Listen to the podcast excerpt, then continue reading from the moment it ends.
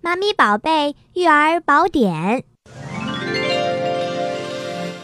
宝贝胆子特别小怎么办呢？家长要有意识地培养宝贝自我服务的能力，给宝贝多提供力所能及事情的机会，鼓励宝贝去探索环境，尝试独立解决遇到的困难和问题，让宝贝在日常生活当中获得经验，提高独立性和自信心，胆子就变得大起来了。